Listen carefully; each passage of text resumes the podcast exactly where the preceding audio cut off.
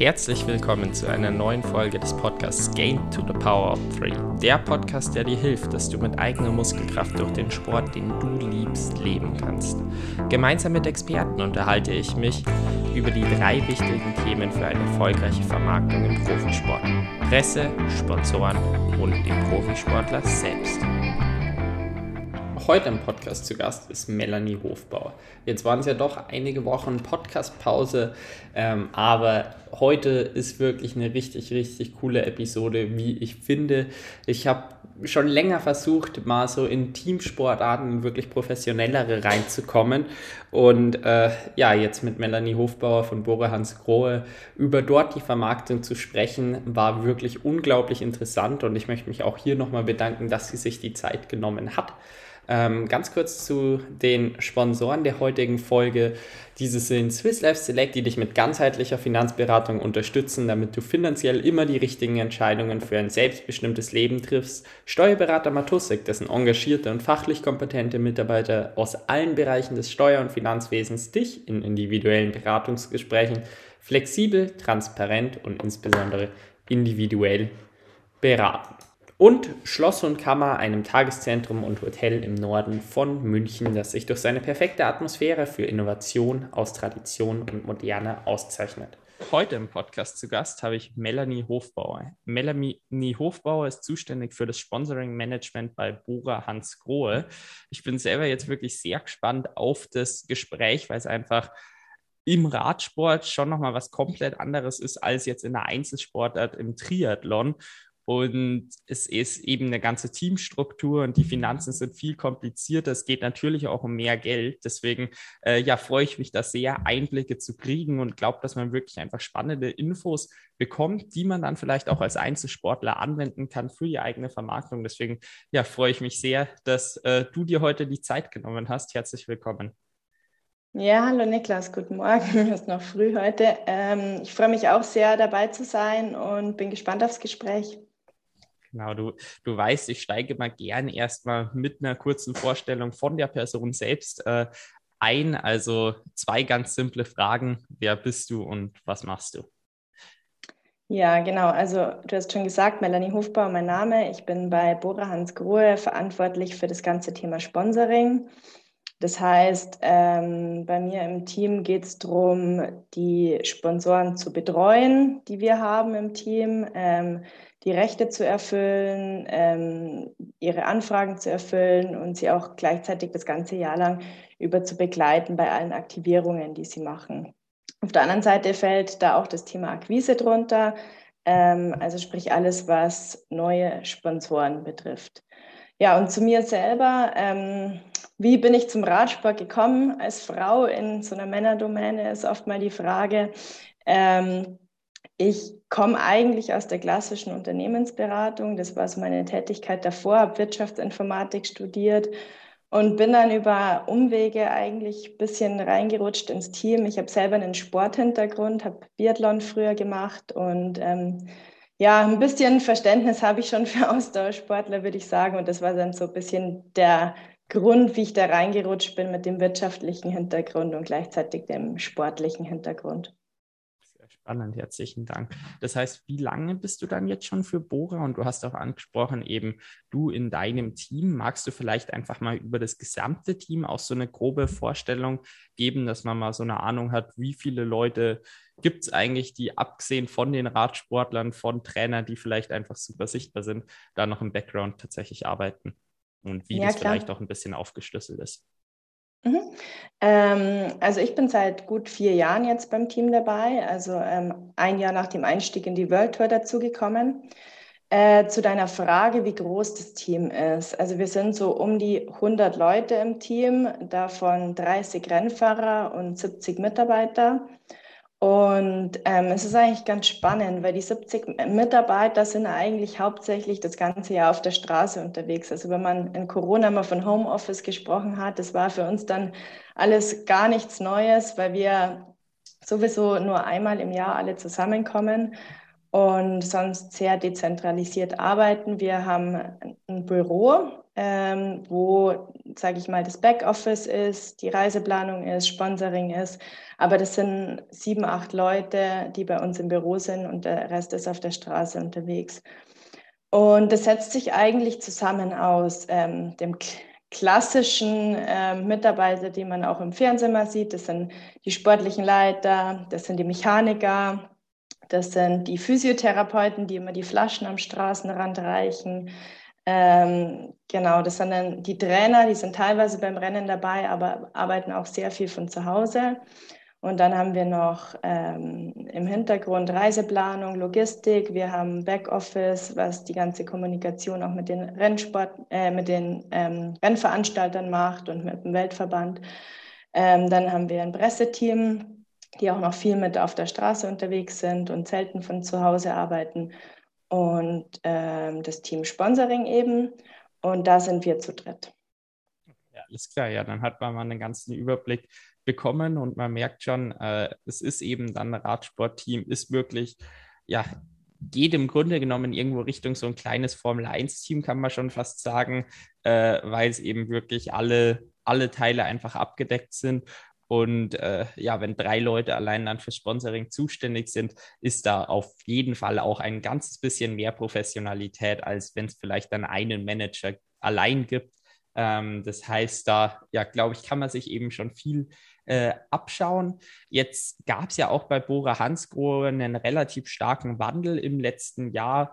Ähm, Abgang von Sagan ist natürlich irgendwie auch ein großes Thema davon und deswegen eine ganze neue, oder nicht nur deswegen, aber insgesamt eine Neuausrichtung äh, von dem Team mehr hin zu dem Gesamtklassement auch mit dem neuen sportlichen Leiter, mit Rolf Aldag. Magst du da mal so ein bisschen eingehen, ähm, ja, einfach das Team mal vorstellen und was so die Ziele äh, der nächsten Jahre sind.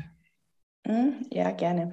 Also du hast ja schon angesprochen, dass es einen Wandel gab. Ähm, Peter Sagan, der sicher ja, zu den bekanntesten Radrennfahrern, die aktuell ähm, fahren, gehört, ähm, war bis letztes Jahr bei uns im Team. Er ist 2017 dazugekommen. Das war das Jahr, wo wir auch in die World Tour aufgestiegen sind und hatte unglaublich erfolgreiche Jahre bei uns. Und ähm, wir haben mit Peter ähm, die Weltmeister, also sind mit Peter das dritte Mal Weltmeister geworden.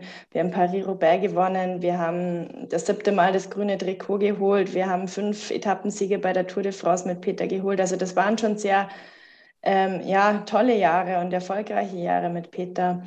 Und ähm, irgendwann ähm, kam bei uns natürlich auch die Frage auf, wie geht es in der sportlichen Zukunft weiter bei uns. Und es ist ein großer Traum vom Ralf seit Kindheit die Tour de France zu gewinnen. Und ähm, das ist auch noch ein Ziel, das, wir, das er weiterhin sehr stark verfolgt. Und um die Tour de France zu gewinnen, muss man sich vielleicht auch auf eine gewisse Art und Weise vom Sprint loslösen und sich auf Gesamtklassement fokussieren. Und das war so ein bisschen der Hintergrund, ähm, der so einen Umbruch bei uns eingeleitet hat, wo Rolf Aldag dann mit seiner ähm, ja, langjährigen Erfahrung als Sportler und in verschiedenen Funktionen im Radsport zu uns kam als Chef der sportlichen Leitung quasi. Und ähm, ja, unser, unser mittelfristiges Ziel ist, aufs Podium bei einer Grand Tour zu fahren, also Grand Tour, Giro d'Italia, ähm, Tour de France oder Vuelta d'España. Und ähm, langfristig dann die Tour de France zu gewinnen. Wir haben ähm, sehr viele, also wir waren letztes Jahr, glaube ich, das älteste Team in der World Tour und ähm, ja, haben sehr viele junge Rennfahrer jetzt auch geholt, ähm, um die in, bei uns auch weiterzuentwickeln, aufzubauen ähm, und vor allem in dem Bereich GC, also Gesamtklassement, stärker zu werden. Und so, wenn man jetzt mal die, den Anfang der Saison anschaut, ist natürlich schwierig. Das hat jedes Team irgendwie getroffen mit Corona und vielen Ausfällen. Und wir hatten auch schon viele Verletzungen und Stürze. Also war kein erstes, keine leichten ersten vier Monate. Aber wir haben doch schon zwei Rundfahrten gewonnen mit der Katalonien-Rundfahrt mit Sergio Higuita und mit ähm, der Valencia mit Rundfahrt mit Alex Vlasov, zwei neue junge Rennfahrer, die wir zu uns ins Team geholt haben. Und so rein sportlich geht es, glaube ich, in eine ganz gute Richtung. Und wir schauen jetzt schon mit großer Vorfreude auch auf den Giro d'Italia, der jetzt dann ähm, Anfang Mai startet. Ich schaue da auch schon als Fan äh, schon die ganze Zeit drauf. Die Klassiker sind alle natürlich auch schön, aber ich liebe es einfach, wenn ich mich jeden Abend dann hinlege äh, und äh, ja, zum Schluss einfach noch die Rundfahrten verfolge und einfach täglich da das Geschehen verfolge. Das macht mir einfach am meisten Freude. Kommt vielleicht auch daher die, die Priorität, die die Tour de France dann äh, im Radsport insgesamt hat, wobei wir da jetzt später dann noch eingehen. Ähm, was ein relativ starker Wandel, Wandel war, war ja eben auch der neue sportliche Leiter. Ähm, natürlich bist du jetzt im Marketing und deswegen nicht ganz in der Entscheidung äh, voll involviert, sondern das ist eben eine Entscheidung vom Ralf Denk größtenteils mit seinen äh, direkten Beratern. Ähm, äh, magst du mal so beschreiben, was das vielleicht für frischen Wind auch einfach im Team mitbringt. Du hast ja, ja einige Veränderungen schon angesprochen, ähm, aber vielleicht so ein bisschen tiefer wäre noch spannend. Hm. Ja, also ähm, das ist auf jeden Fall eine sportliche Entscheidung, da hast du absolut recht. Ähm, bei so großen Entscheidungen spricht man da aber schon auch mit den Sponsoren und nimmt die schon mit auf der ganzen Reise. Ähm, unsere Sponsoren mischen sich grundsätzlich ähm, nicht ins Sportliche ein. Das ist Sache vom Team. Da kennen sich auch Rolf, Dan und Ralf am allerbesten aus. Ähm, aber bei so großen Entscheidungen wie Peter, der dann doch schon einen me extremen Medienwert hat und uns sehr viel gebracht hat, auch in den letzten Jahren, ähm, auch uns die Ruhe gegeben hat, in der zweiten Reihe junge Rennfahrer zu entwickeln, während der ganze mediale Fokus auf Peter lag hat 1,8 Millionen Follower auf Instagram. Das ist schon ähm, ganz schön viel. Also das, ähm, das kriegen, kriegt kein anderer Radrennfahrer im Moment zusammen. Und deswegen hat man da schon auf der Reise ähm, die Sponsoren auch mitgenommen. Ähm, ja, zum Thema frischer Wind. Also ähm, es, ist, es war eine tolle Zeit mit Peter, war spannend, war, ähm, war halt vom Marketing auch sehr stark orientiert alles auf Peter. Und ähm, das hat sich auf jeden Fall gewandelt. Also auch ähm, es ist ein Umdenken natürlich ähm, aus medialer Perspektive, weil du nicht mehr das eine Aushängeschild hast, sondern dich auf verschiedene, ähm, verschiedene Rennfahrer konzentrierst und, ähm, und das einfach ein bisschen verteilst vom frischen Wind her merkt man schon, dass es einfach ein junges Team ist. Also es ist ein extrem guter Team Spirit dieses Jahr da. Ähm, es gibt viel Zusammenhalt. Ähm, und ähm, ja, es, also ich bin ja selber nicht so oft bei den Rennen dabei, sondern nur so punktuell. Aber was ich so höre von, von den Rennberichten und von den sportlichen Leitern, ähm, ist die Stimmung extrem gut hast so ein bisschen tatsächlich schon meiner nächsten Frage ein, äh, vorgegriffen, ähm, nämlich was das auch jetzt für dich bedeutet, dieser Umbruch im Team, für deine Arbeit im Marketing. Aber äh, ich glaube, da gibt es noch mehr Dinge als die zwei, drei, die du bisher angesprochen hast. ähm, ja, ähm, genau, also wie ich schon gesagt habe, man, man konzentriert sich halt einfach auf mehrere Rennfahrer, ähm, vielleicht auch stärker nochmal auf die einzelnen Nationen. Also unsere Sponsoren sind ja unglaublich international ausgerichtet.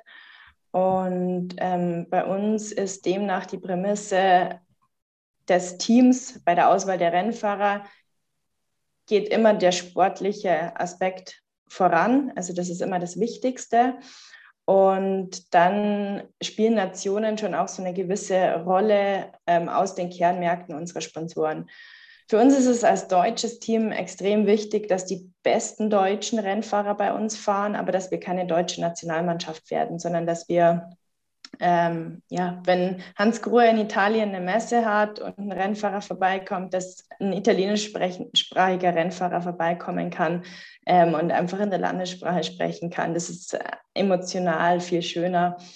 Und ähm, ja, das sind auch Dinge, die natürlich jetzt ähm, bei uns in der Aktivierung der Sponsoren nochmal eine Rolle spielen, dass man sich auch anschaut, okay, ähm, wenn ich eine Kampagne mache, an welchen Markt gehe ich ran, welcher Rennfahrer hat da vielleicht eine bessere Bekanntheit oder wie binde ich die mit ein? Oder welche Rennfahrer ähm, passen zu dem Event, welche passen zu dem.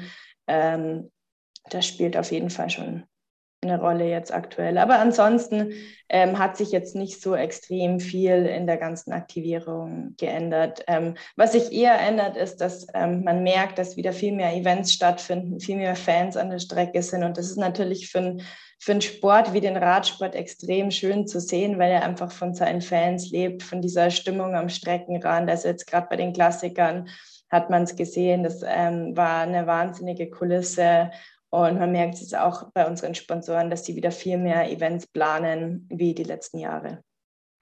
Im Radsport ist es ja dann schon so, dass einfach enorm viele Kosten entstehen. Ich glaube, ein Großteil darüber sind Personalkosten, aber dann auch sowas, wenn man überlegt, äh, mit dem ganzen Team-Equipment von Rennen zu Rennen, äh, da braucht es Busse, da braucht es Fahrzeuge. Ähm, viele Fahrer müssen von Ort zum nächsten Ort, Mechaniker und so weiter. Also Logistik hat man eben, Reisekosten hat man, ähm, vielleicht auch noch Kosten für Equipment. Natürlich, da wird einiges von den Sponsoren übernommen. Aber magst du darauf vielleicht mal so eingehen, ähm, welche Kosten es im als Radsportteam gibt. Ähm, Zahlen lasse ich dir frei, wie du, wie du sie benennen kannst. Aber das wäre einfach mal ganz spannend, wo dann das Geld hinfließt und vielleicht auch so eine grobe Gesamtmenge, wenn das machbar ist. Mhm. Also ähm, so zum Thema Budget. Es ist ähm, über unser äh, Budget kann ich nicht genau sprechen, aber das Durchschnittsbudget von so einem World Tour Team ist 19 Millionen Euro. Das kann man sich das so, glaube ich, ganz gut vorstellen, ähm, wie viel wir da umsetzen pro Jahr. Und der größte Teil sind natürlich Rennfahrergehälter. Also so ein Rennfahrer verdient im Durchschnitt circa 300.000. Ähm, da gibt es auch ein Minimumgehalt und da geht es natürlich auch nach oben in siebenstelligen Bereich, aber das ist dann auch gar nicht mein Business, das muss der Ralf machen. ähm, genau. Und ähm, was das Einkommen betrifft ähm, von dem Radsportteam, sind wir eigentlich so ziemlich abhängig von Sponsoren. Also 95 Prozent unseres Budgets kommt aus Sponsorenhand und die restlichen 5 Prozent kommen aus bisschen ähm, ja, Antrittsgeldern, ein bisschen Merchandising, aber das macht am Ende nicht mehr viel aus. Und ähm, das ist, ja, das ist natürlich auf der einen Seite schon eine kleine Challenge, dass wir so abhängig von Sponsoren sind. Also es ist anders wie im Fußball. Wir, die Zuschauer, die zum Radrennen kommen, die zahlen nichts, die kommen da alle umsonst hin, die stehen alle an der Strecke, ist nicht so wie im Stadion. Ähm, und ähm, ja, das war vor der Pandemie, haben wir da mal ein bisschen gejammert. Jetzt waren wir ganz froh, dass wir, dass das keine Kostenstelle ist, die uns wegbricht. und ähm, ja, genau. Und so schaut das ungefähr aus ähm, vom, vom Budget. Ja, danke schön. Es ist schon krass, wenn man sich eben überlegt, dass 95 Prozent wirklich tatsächlich Sponsoreneinnahmen sind. Ich habe jetzt mal so im Internet recherchiert, da kommt ja schon dann auch ganz viel über die, die Hauptsponsoren. Ähm, warum denkst du, dass im Radsport so der Punkt Merchandising zum Beispiel äh, dann so klein ist, beziehungsweise auch so Siegprämien und äh, Antrittsgelder, die dann vielleicht eben vom Radsportverband ähm, oder von den einzelnen Veranstaltern gezahlt werden, so gering sind, wenn es ja doch eben ja um eigentlich deutlich mehr Geld geht, wie man bei den äh, Sponsoreneinnahmen dann sieht.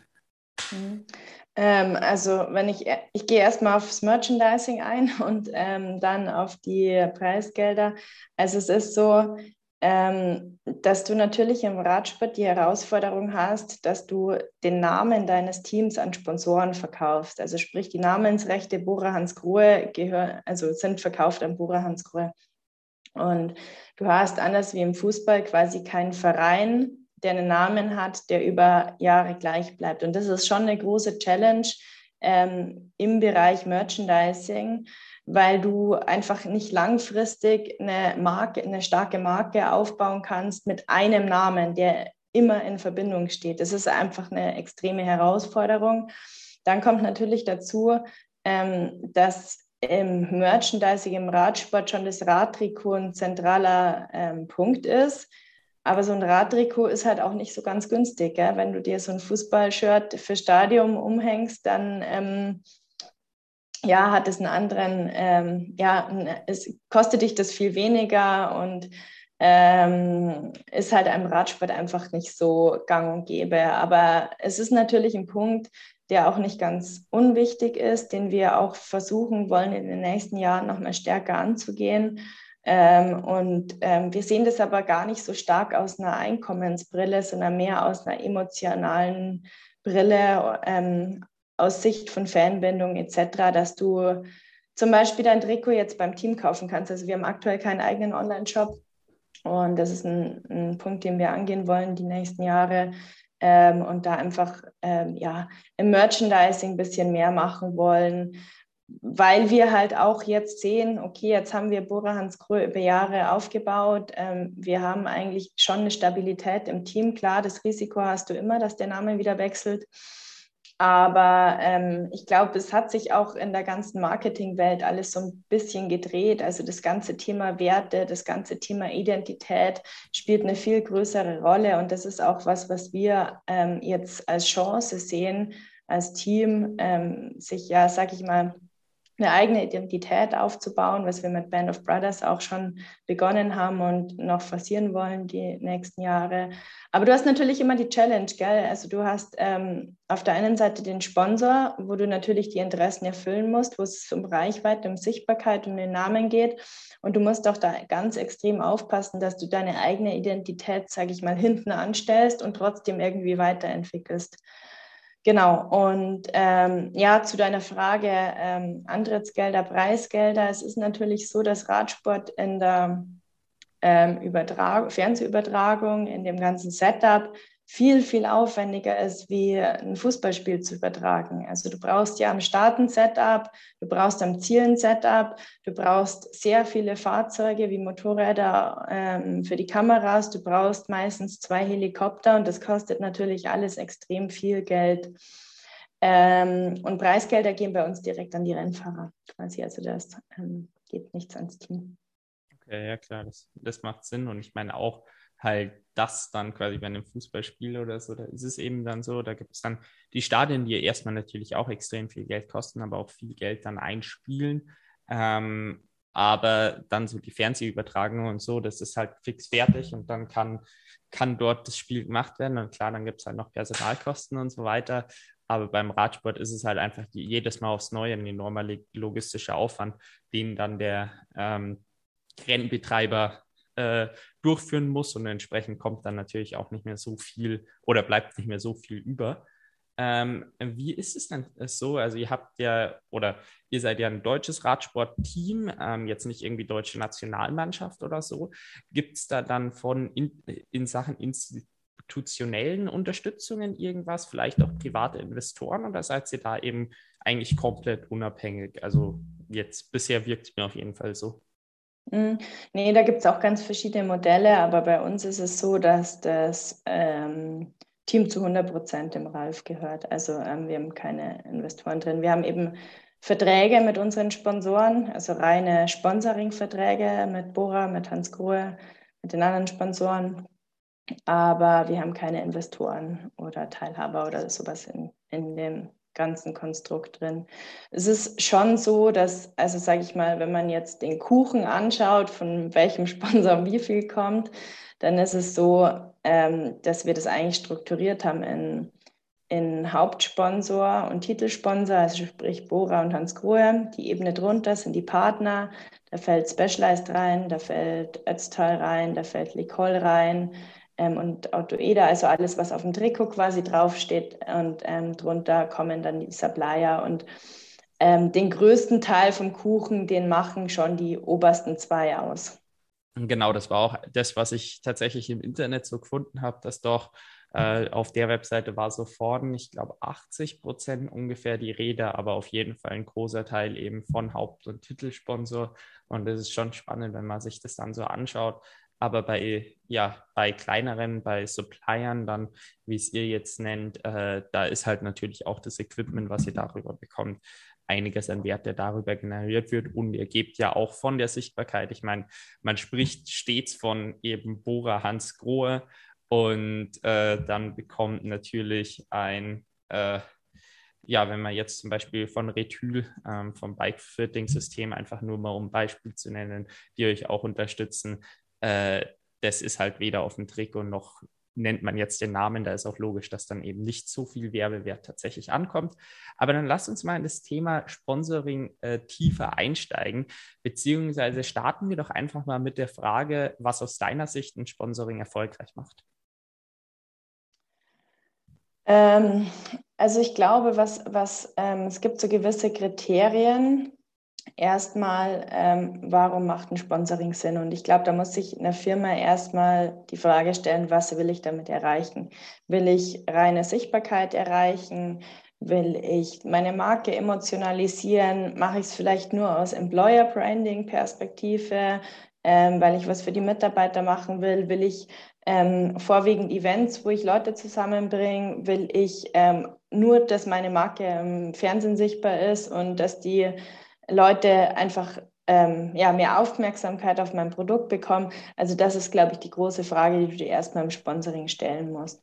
Und ähm, dann ist es natürlich extrem wichtig, dass du die Aktivierung nicht vergisst. Also wenn du zum Beispiel ein Logo auf dem Trikot hast, dann ähm, ist es sicher gut, dass du das Logo auf dem Trikot hast und das bringt schon was. Aber da kommen halt dann auch immer noch diese Frage hinzu, woher weiß jetzt der Fan, was genau hinter dieser Marke steht? Und ähm, diesen Produkttransfer zu schaffen, dafür brauche ich ja, ein schlaues Händchen. Also Bora hat das zum Beispiel am Anfang sehr viel gemacht. Bora hat auf Eurosport viele Werbespots geschalten. Also sprich, ich schaue mir ein Radrennen, ich lese Bora und in der Werbepause sehe ich das Produkt sozusagen.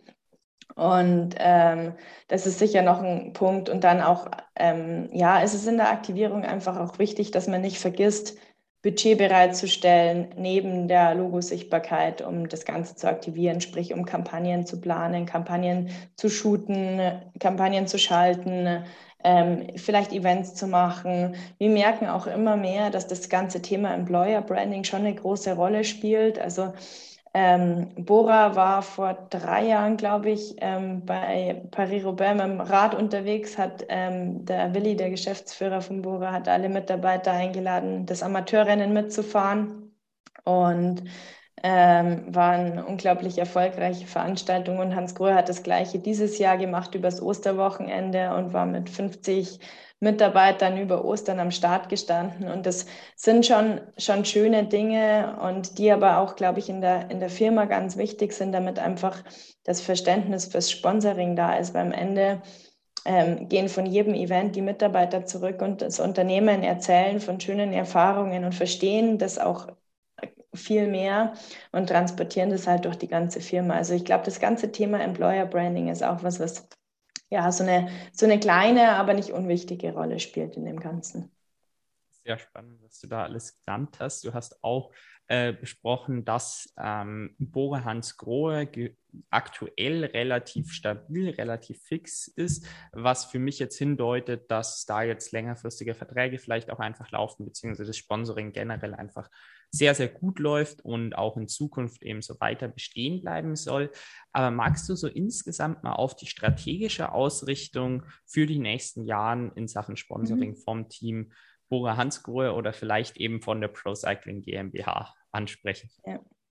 Ja, gerne. Also ähm, ja, das, also es läuft gut, genau, das hast du richtig erfasst. Es ist auch ähm, schon definitiv so, dass halt unsere Hauptsponsoren Bora und Hansgrohe extrem gut zusammenpassen, dadurch, dass sie beide ähm, Produkte fürs Haus machen. Ähm, und ähm, so, also Bora ist ja ähm, Kochfeldabzug quasi, also der Abzug, der nach unten abzieht. Hansgrohe macht ähm, Wasser, also Showers und Mixer sagen ist ihr Slogan, ähm, also sind im Bad und in der Küche vertreten. Und das sind natürlich auch schöne Symbiosen, die zwischen den beiden entstehen. Und mittlerweile ist es auch ein sehr freundschaftliches Verhältnis, was zwischen den beiden Firmen herrscht. Und wenn wir dann wirklich ähm, Termine im Dreiergespann haben, sprich zwischen ähm, Bora Hans Grohe, zwischen Bora und Hans Grohe, passiert schon manchmal, dass wir rausgeschickt werden, weil sie noch irgendwas ähm, zu besprechen haben, was nur sie beide betrifft. Also jetzt gerade auch so bei der Internationalisierung sprechen natürlich Bora und Hans Grohe oft über ihre Erfahrungen, ähm, haben vielleicht dann auch irgendwann Händlerüberschneidungen. Das passiert dann schon auch mal, dass ähm, ein Händler von Hans Grohe eingeladen wurde und vielleicht auch noch von Bora zu einem Event oder so. Also das ist ähm, ein ganz schöner Effekt. Und ist natürlich für uns auch sehr schön zu sehen, wenn sich die Sponsoren dann untereinander auch so gut verstehen. Ähm, ja, zur strategischen Ausrichtung über die nächsten Jahre. Ähm, ich habe es vorhin schon angesprochen. Es ist für uns extrem wichtig, Bora Hans Grohe als Marke weiterzuentwickeln und eine starke Marke aufzubauen. Und das ist so ähm, das, woran wir auch gerade arbeiten ähm, unter eben dieser Challenge, dass man ähm, ja auf jeden Fall die Sponsoren im Fokus stehen.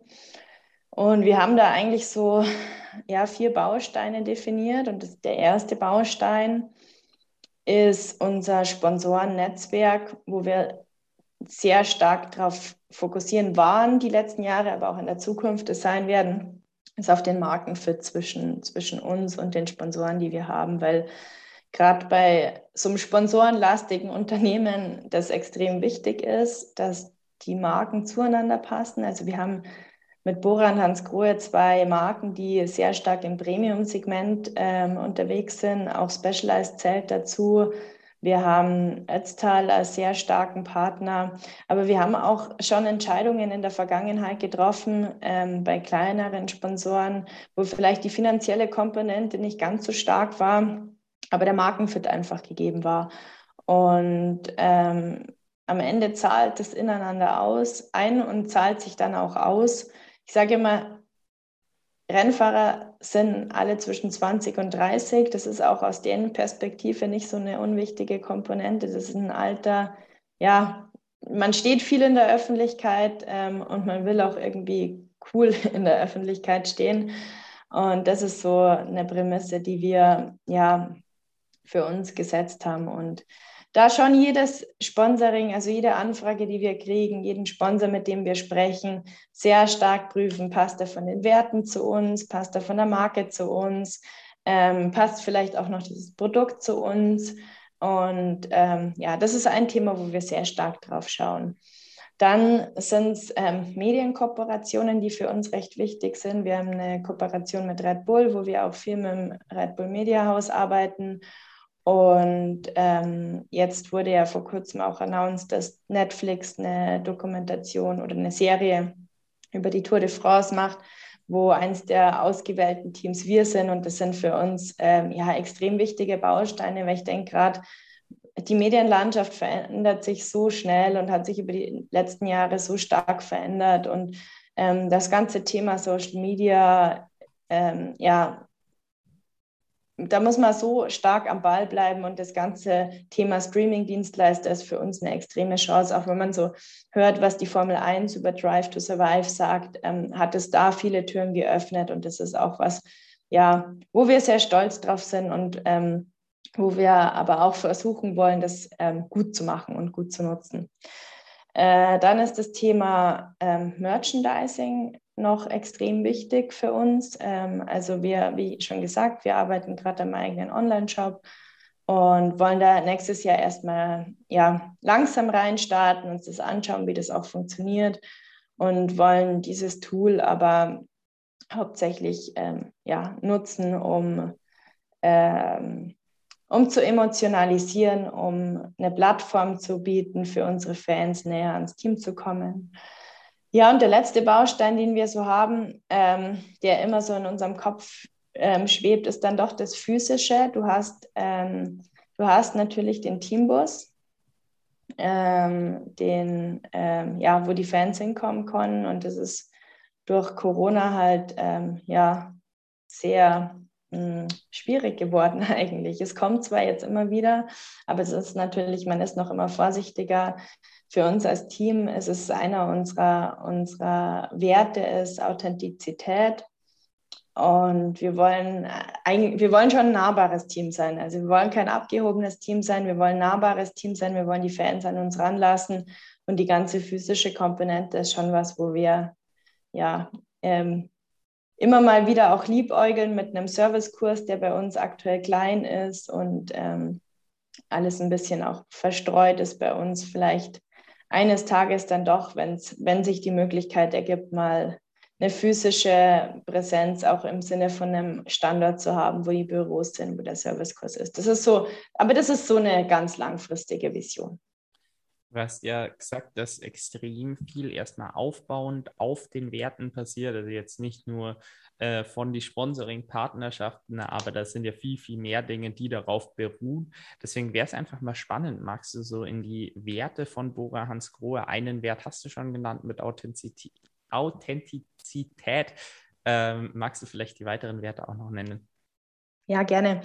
Ähm, also ähm, wir haben eigentlich vier Werte für uns definiert definiert. Das ist ähm, Authentizität eben, habe ich schon erklärt. Ähm, dann ist es Mut. Ähm, Mut sowohl beim Rennfahren als auch, sage ich mal, in der, in der wirtschaftlichen Perspektive, aber Mut im Sinne nicht von ähm, waghalsig irgendeinen Cliff runterspringen, wo man nicht weiß, wo unten der Boden, wie unten, ob Wasser ist oder ob es hart ist, sondern mutig, aber schon durchdacht. Im, Im Rennfahren heißt es eigentlich, bevor wir in einem Rennen gar nicht auftauchen, ähm, sind wir lieber in der Ausreißergruppe, wagen mal was, auch wenn es schief geht, aber wir haben es probiert. Also das ist so ein bisschen die Prämisse beim Rennfahren.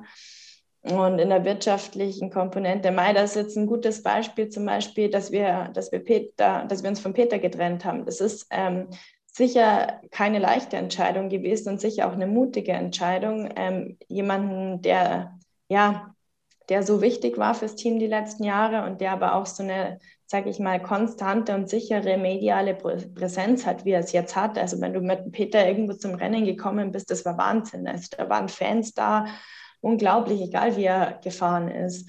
Und ähm, das ist schon auch so, ja, ein mutiger Schritt gewesen jetzt von uns, glaube ich, letztes Jahr zu sagen, wir orientieren uns jetzt Richtung Gesamtklassement, wir holen uns junge Rennfahrer und wir trennen uns von Peter und gehen den Schritt und ähm, ja, leiten den Umbruch ein.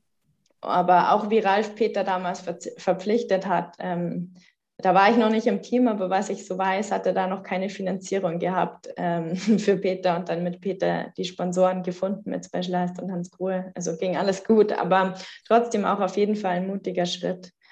Genau. Ähm, dann ist ein Wert Verantwortungsbewusstsein. Wir haben, ein, also der Ursprung von Bora Hans Grohe ist eigentlich ein Nachwuchsteam, U19-Team. Das haben wir auch immer noch. Und das ist auch für uns extrem wichtig. Und da geht es uns nicht nur um Sportliche, obwohl die sportlich extrem erfolgreich sind. Das weltbeste Nachwuchsteam war letztes Jahr. Ähm, aber da geht es uns hauptsächlich auch um die Verantwortung, um diese Mentorrolle ähm, für Jugendliche aufs Rad zu steigen, Rad zu fahren, Sport zu treiben und ähm, ja, rauszugehen, sich zu bewegen, aber auch einfach jungen Sportlern was mitzugeben auf ihrem Lebensweg. Also was du einfach im Leistungssport lernst in dem jungen Alter, das ist Disziplin, das ist auch selber Verantwortung. Ähm, du musst dich mal irgendwo durchkämpfen. Also du lernst einfach aus so einer Zeit sehr viel fürs Leben. Und wenn der kein Profi wird, ist auch nicht so schlimm. Es kann nicht jeder Profi werden, aber der wird sicher aus der Zeit extrem viel, viel mitnehmen. Also ich weiß es zum Beispiel für, von mir. Ich bin für mich extrem dankbar, dass ich in meiner Jugend so gut langlaufen gelernt habe, weil das ist so eins der Dinge, die ich, ja, die ich immer noch so extrem gern mache und wo ich mich so freue, wenn ich das erste Mal auf dem Ski stehe. Und wenn ich das nicht als Kind so gelernt hätte, dann ähm, hätte ich das Gefühl gar nicht. Und das ist auch was, was wir den jungen Leuten mitgeben wollen. Genau, und der ähm, vierte Wert ist Loyalität. Ähm, ist für uns, ähm, ist vielleicht auch ein bisschen deutsch, aber ähm, ein ganz wichtiger Punkt für uns ist, ein Wort ist ein Wort und Handschlagsmentalität ähm, ja, spielt für uns in Verhandlungen mit Sponsoren eine wichtige Rolle, aber auch im ganzen Umgang mit Mitarbeitern, im Umgang mit den Rennfahrern ist es ähm, ein sehr wichtiger Punkt. Und nur ein Beispiel aus dem Sponsoring zu nennen, Auto Eder, unser Autopartner, ist seit, seit ja, über 20 Jahren im Team, war an Ralfs Seite, wie er das Mountainbike-Team ganz am Anfang gegründet hat, aber einen Vertrag gab es noch nie. Ja, das, ja.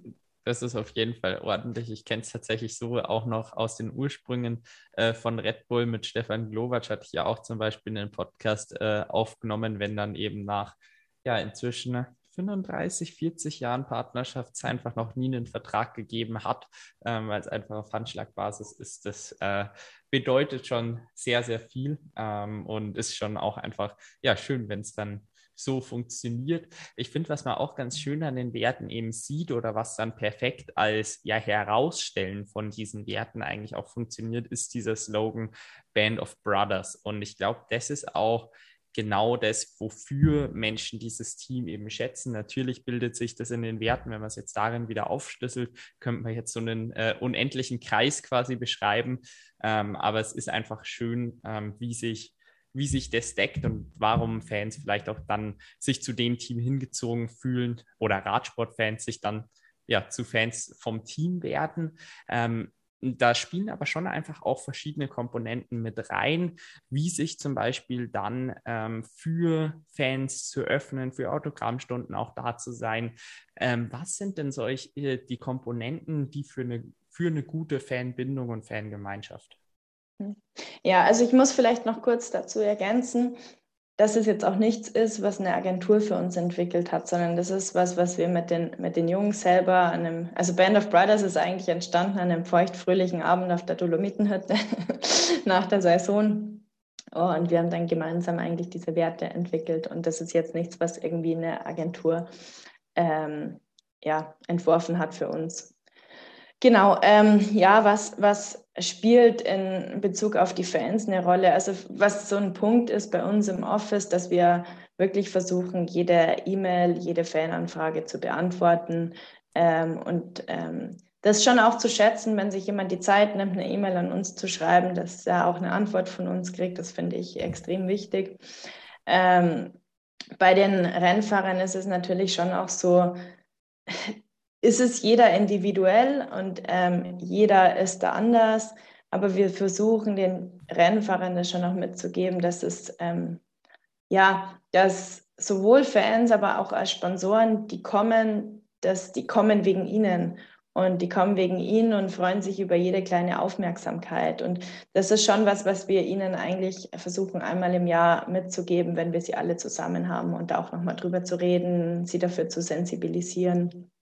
Und ähm, ja, Autogrammstunden ist natürlich, klar, das ist jetzt so ganz spannend, weil Autogrammstunde habe ich jetzt zum Beispiel gar nicht mehr auf dem Schirm, weil es natürlich jetzt seit zwei Jahren keine Autogrammstunden mehr gab und auch immer noch ein ganz ähm, schwieriges Thema ist. Das sind halt so Dinge, die dann für unsere Sponsoren ähm, extrem wichtig sind und aber auch ganz unterschiedlich genutzt werden. Also wir haben teilweise Verträge, da haben wir unterschriebene Trikots im Vertrag und unterschriebene Autogrammkarten oder sowas. Ähm, dann haben wir wieder Sponsoren, für die spielt das überhaupt gar keine Rolle, weil die gar nicht so wirklich eine Verwendung dafür haben. Also das kommt immer so komplett auf den Sponsor drauf an. Und ähm, wir versuchen das aber schon immer so alles möglich zu machen, weil das natürlich ähm, ja, der emotionale Touchpoint ist, den du hast, wenn du jetzt Sponsor bist oder Fan bist. Du kannst den Rennfahrer nicht sehen, aber du kannst zumindest ein unterschriebenes Trikot bekommen oder ein Autogramm bekommen. Und ähm, das versuchen wir schon zu machen. Wobei man auch dazu sagen muss, dass die Rennfahrer ja selber dann noch ihre eigenen Manager haben und vielleicht ihre eigenen Fananfragen und das ähm, nochmal auf ihre eigene Art und Weise dann managen. Also das machen wir nicht übers Team. Wir machen ähm, alles, was das Team betrifft, aber alles, was individuelle Dinge sind, machen wir nicht. Ja, das macht Sinn.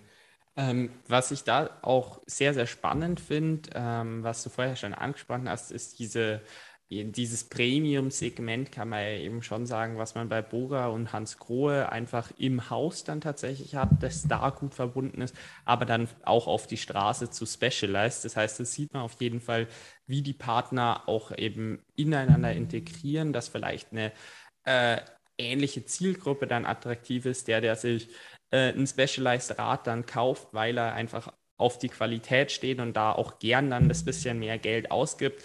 Dem geht es wahrscheinlich generell finanziell besser, hat dann eben vielleicht auch ein schönes Haus und möchte dann eben auch auf Bohrer und Hans Grohe ähm, ja in der Küche oder dann in der Dusche zurückgreifen.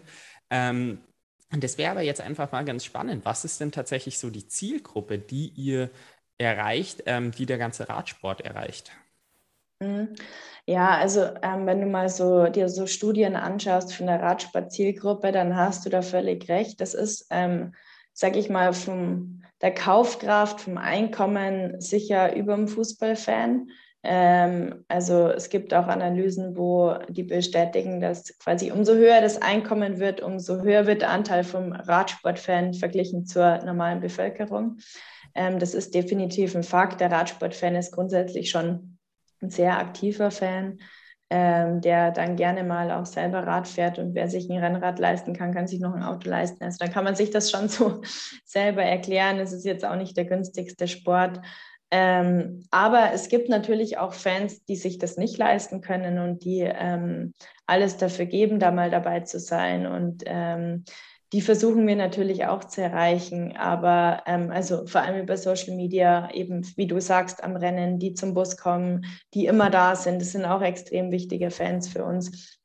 Aber natürlich spielt für uns die Zielgruppe jetzt im Moment schon die, also eine Rolle im Sinne von die Zielgruppe von Bora, die Zielgruppe von Specialized, die Zielgruppe von Hans Grohe, die sind natürlich für uns auch extrem wichtig. Vom Alter her ist es eigentlich relativ breit gefächert, die Zielgruppe vom Radsportfan. Also sage ich mal so Mitte der 30 bis 45 ist so der größte Anteil. Aber das geht auch schon viel jünger los. Also das geht auch schon, ähm, sage ich mal, mit 16 los bis 30 ist ein großer Anteil und auch danach ist noch ein großer Anteil. Ähm, ich glaube immer, dass das dann, umso älter die Zielgruppe wird, das sind dann natürlich wahrscheinlich die Leute, die viel Zeit haben. Also die Rentner, die gibt es auch bei uns. Aber ähm, das ist ja auch so klassisch, wenn du eine Tour de France anschaust, wenn du ein Giro d'Italia anschaust, den schauen ja auch viele Leute an, weil sie die Landschaft toll finden, weil sie ähm, die ganze Berichterstattung rundherum toll finden und ähm, die dann vielleicht ein bisschen weniger Radsport fokussiert sind. Aber für uns, sage ich mal, ist die wichtigste Zielgruppe schon so die, ja, zwischen ja, 25 bis 50, sowas in die Richtung. Vielleicht auch die Zielgruppe, die gerade ein Haus baut, die gerade ein Rad kauft. Das sind, sind, so die Zielgruppe, die wir äh, bei uns im Fokus haben. Sehr spannend. Eine ganz wichtige Komponente in dem äh, Wert zurück an Sponsoren geben oder Wert für Sponsoren generieren, ähm, ist ja auf jeden Fall das Tr Trikot, weil einfach ganz viel von dem Werbewert über die TV-Coverage ähm, passiert. Das heißt, magst du da mal in das Thema einsteigen, wie so ein äh, Designprozess von einem Trikot abläuft? ähm, ja, kann ich gerne darauf einsteigen. Also das ist ähm, das Design gehört eigentlich dem Team. Also sprich, das läuft zwischen uns und meistens dem Klamottensponsor ab. Vielleicht holt man sich auch mal externen Input, aber in der Regel ähm, entwirft es der Klamottensponsor in Zusammenarbeit mit uns.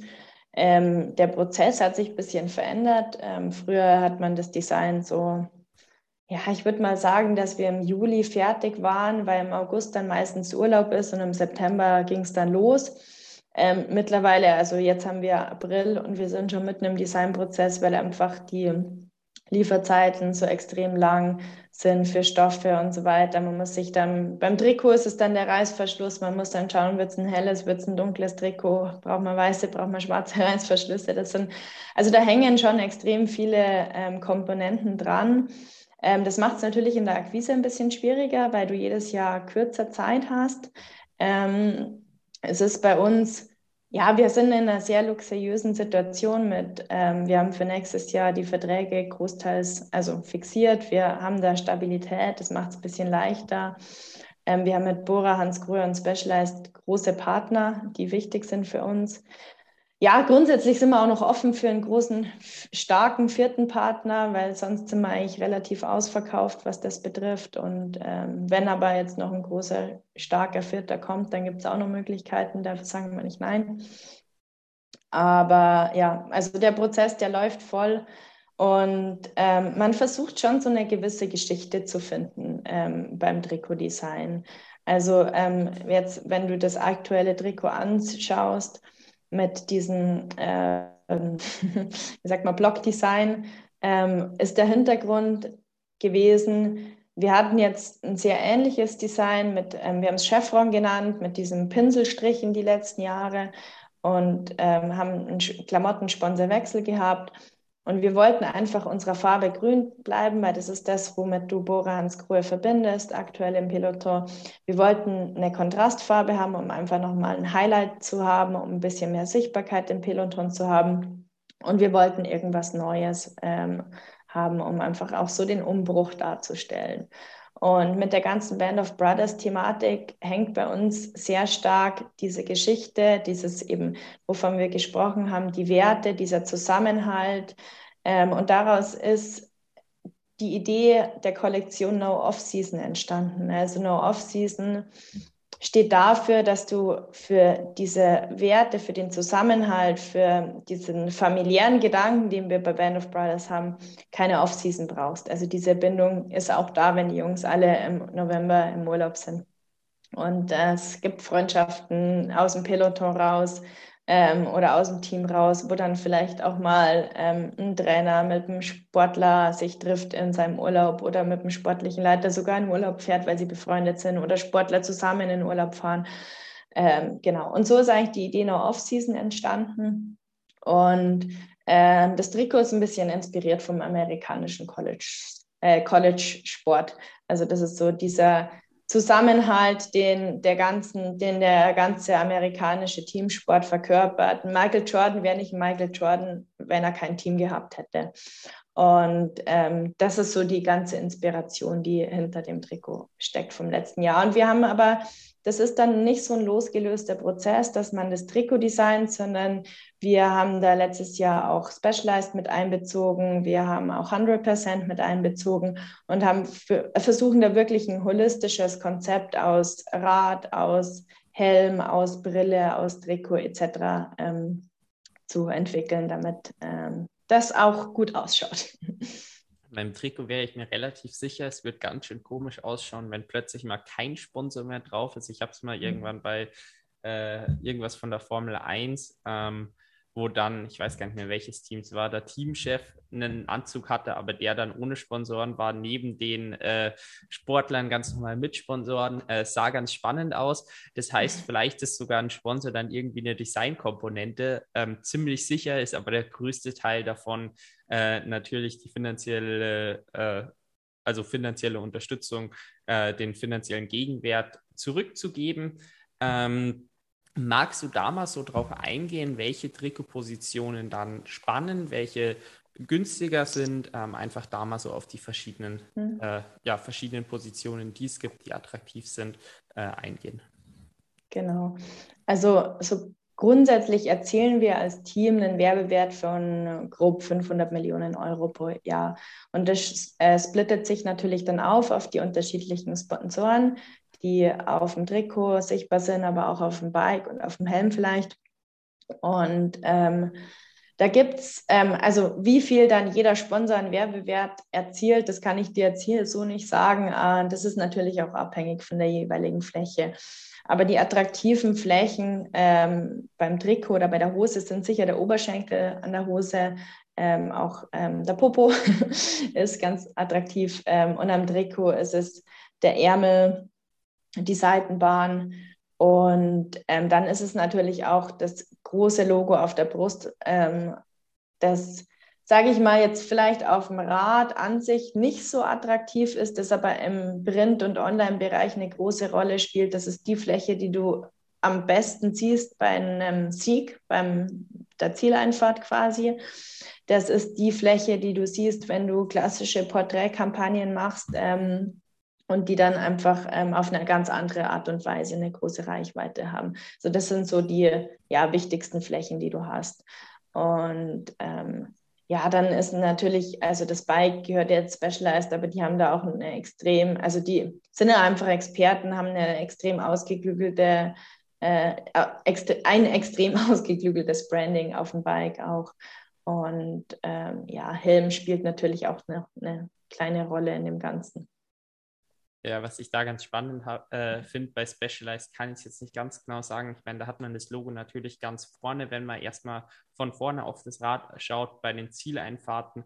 Äh, ich weiß jetzt nur zum Beispiel von Canyon, die halt dann extra für die Profiräder äh, extra für die Profiräder am Lenker eben noch ganz speziell das Canyon-Logo nochmal mit reinbringen.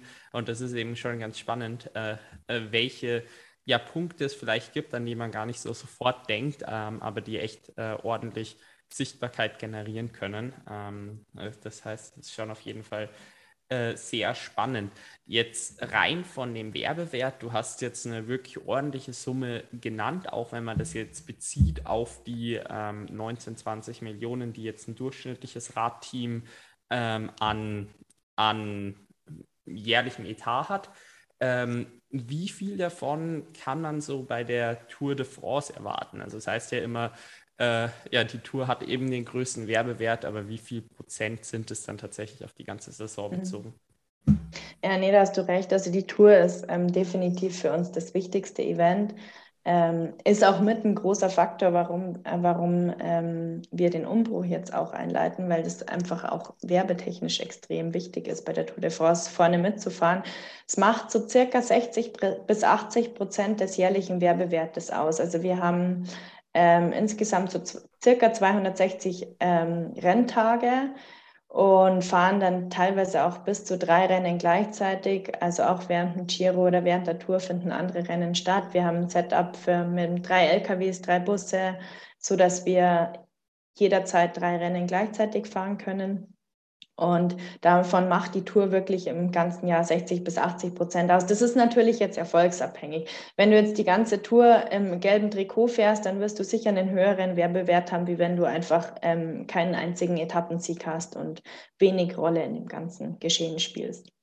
Ja, klar, Erfolg ist natürlich gerade bei Fernsehübertragungen schon mit das Ausschlaggebende, weil darüber wird halt gesprochen, dass die Kameras erstmal äh, die halt in der Vergangenheit Erfolg gezeigt haben und jetzt quasi die Erwartungshaltung groß ist, dass sie das wieder tun. Ähm, macht ja enorm viel Sinn. Ihr habt da oder ihr arbeitet da für den Werbewert mit Nielsen Sports zusammen. Ähm, darüber kommen auch so eben die 500 Millionen Werbewert. Magst du da so den Prozess von eurer Seite mal beleuchten? Natürlich jetzt für das ganz Fachliche, da müssen wir mit Nielsen Sports äh, direkt sprechen. Ähm, aber wie wird denn so ein Werbewert ähm, analysiert?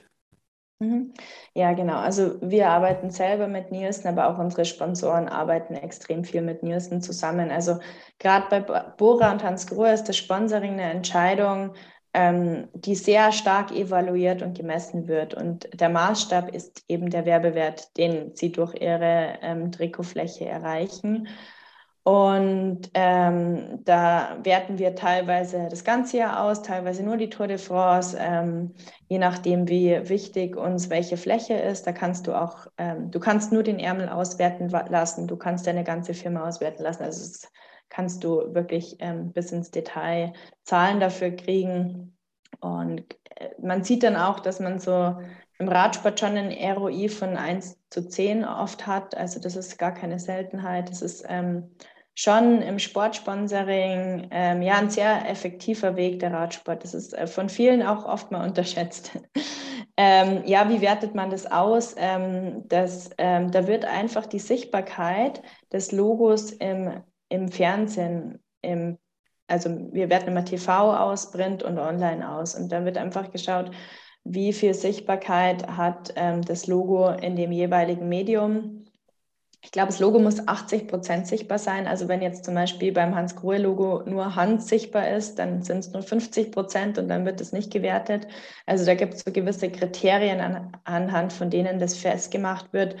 Und ja, und dann errechnet man da klassisch einen Werbewert, sprich äh, man schaut, äh, wie viel würde klassische Werbung im Fernsehen ähm, kosten versus ähm, das Sportsponsoring. Schon auf jeden Fall spannend und wäre auch spannend, da tiefer einzusteigen. Da können wir uns ja im Nachhinein nochmal äh, weiter unterhalten. Äh, wir kommen jetzt eh schon langsam zum Schluss des Podcasts oder eigentlich geht es jetzt in die letzte Frage. Ähm, nämlich ist ja eben schon auffällig, dass ähm, die Partnerschaften jetzt Auto Eder ist wahrscheinlich dann der längste Partner wirklich, aber auch jetzt die Partnerschaften mit Bora seit, ich glaube, 2014 und Hans Groh dann seit 2017. Ich bin mir jetzt mit den Jahreszahlen nicht ganz sicher, aber eben schon alles äh, längerfristige Sponsorings sind. Das heißt, die Betreuung scheint auch eben eine große Rolle bei euch zu spielen und erfolgreich abzulaufen. Äh, magst du mal so Einblicke geben, wie ähm, so eine Sponsoring-Betreuung über mehrere Jahre abläuft? Mhm. Nee, also Bora ist sogar schon seit 2012 dabei, seit 2015 dann ähm, als Hauptsponsor, aber 2012 sind sie mit einer kleinen Fläche am Ärmel eingestiegen. ähm, und Hans Grohe hattest du recht, seit 2017, auch Specialized seit 2017 dabei. Ähm, ja, also natürlich ist es so, dass man über die Jahre auch zusammenwächst und ähm, und eine Beziehung aufbaut. Und umso länger man sich kennt, umso besser kann man auch an so einer Sponsoring-Partnerschaft arbeiten. Also in den ersten Jahren ist es ja oftmals selber eine Findungsphase auch für ein Unternehmen. Wie gehen wir mit dem ganzen Sponsoring um? Und ähm, deswegen ist es im Sponsoring generell schon wichtig, ähm, langfristige Partnerschaften zu machen. Es ist auch aus Markenbekanntheitsperspektive wichtig, weil du einfach durch eine gewisse Kontinuität ähm, das erstmal festigen kannst. Und für uns als, als Team ist es extrem wichtig, Sponsoring-Partnerschaften langfristig anzulegen und aufzubauen. Also die Pflege von Partnerschaften ist für uns viel wichtiger, wie neue Sponsoren zu finden, weil das natürlich ähm, ja, am effektivsten ist, aber auch am schönsten. Da entstehen ja dann auch irgendwie persönliche Bindungen, Freundschaften. Du lernst Leute kennen, du arbeitest gerne mit ihnen zusammen, du stellst was auf die Beine. Und es ist natürlich viel schöner, das fortzuführen, wie wieder von Anfang an anzufangen. Ähm, deswegen ist das schon ähm, für uns ganz, ganz wichtig. Aber es gibt auch immer mal wieder Entscheidungen aus verschiedenen Gründen, wo sich dann zwei Wege trennen. Und da gibt es, ähm, also das macht auch manchmal einfach Sinn, ähm, dass man sagt, okay, für das, für das Business passt vielleicht Radsport nicht mehr, für das Business passt vielleicht das Team nicht mehr so ganz.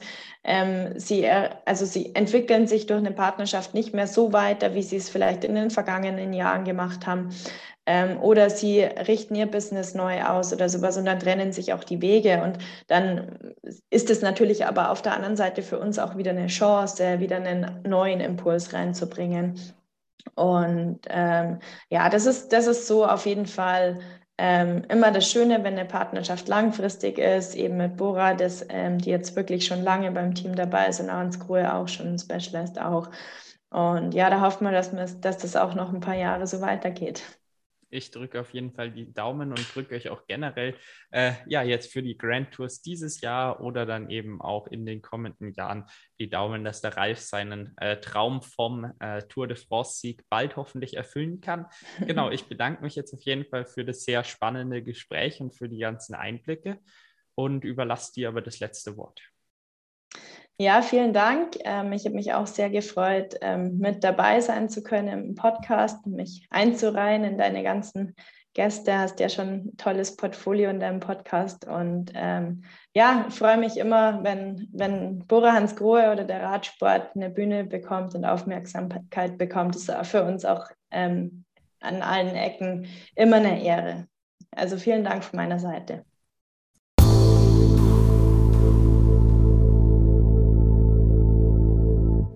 Vielen Dank, dass du diese Folge mit Melanie Hofbauer bis zum Ende gehört hast. Ich hoffe, sie hat dir so gut gefallen wie mir und wenn das der Fall war, freue ich mich ähm, auch inzwischen über eine Bewertung auf Spotify, aber natürlich auch auf allen anderen Plattformen sowie Feedback zur Folge über Instagram per DM oder einfach per Mail. Ähm, vielen Dank fürs Zuhören und ähm, bis zum nächsten Mal.